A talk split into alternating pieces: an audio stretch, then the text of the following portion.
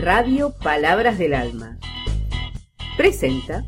Te lo cuento rápido.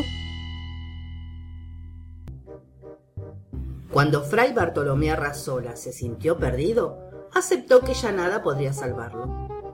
La selva poderosa de Guatemala lo había apresado, implacable y definitiva. Ante su ignorancia topográfica, se sentó con tranquilidad a esperar la muerte.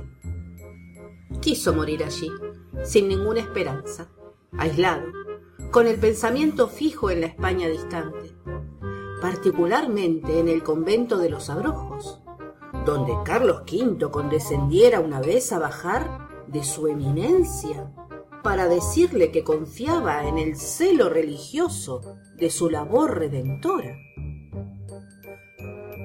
Al despertar se encontró rodeado por un grupo de indígenas de rostro impasible, que se disponían a sacrificarlo en un altar.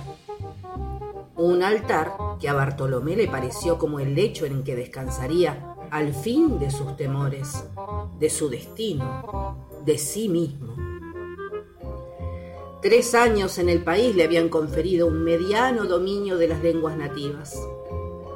Intentó algo. Dijo algunas palabras que fueron comprendidas.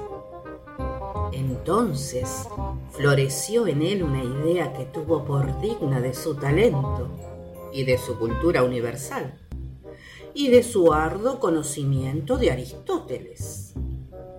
Recordó que para ese día se esperaba un eclipse total de sol y dispuso en lo más íntimo valerse de aquel conocimiento para engañar a sus opresores y salvar la vida. Si me matáis, le dijo, voy a hacer que el sol se oscurezca en su altura. Los indígenas lo miraron fijamente y Bartolomé sorprendió la incredulidad en sus ojos. Vio que se produjo un pequeño consejo y esperó confiado, mm, no sin cierto desdén.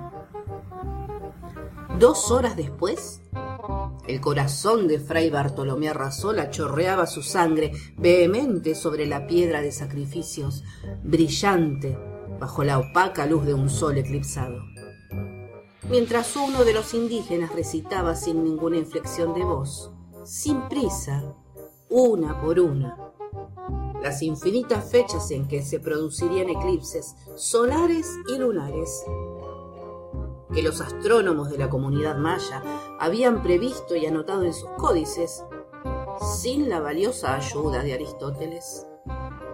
El eclipse. Augusto Monterroso. ¿Ya conocés la programación 2023 de Radio Palabras del Alma? Está buenísima. Búscanos en Instagram y en Facebook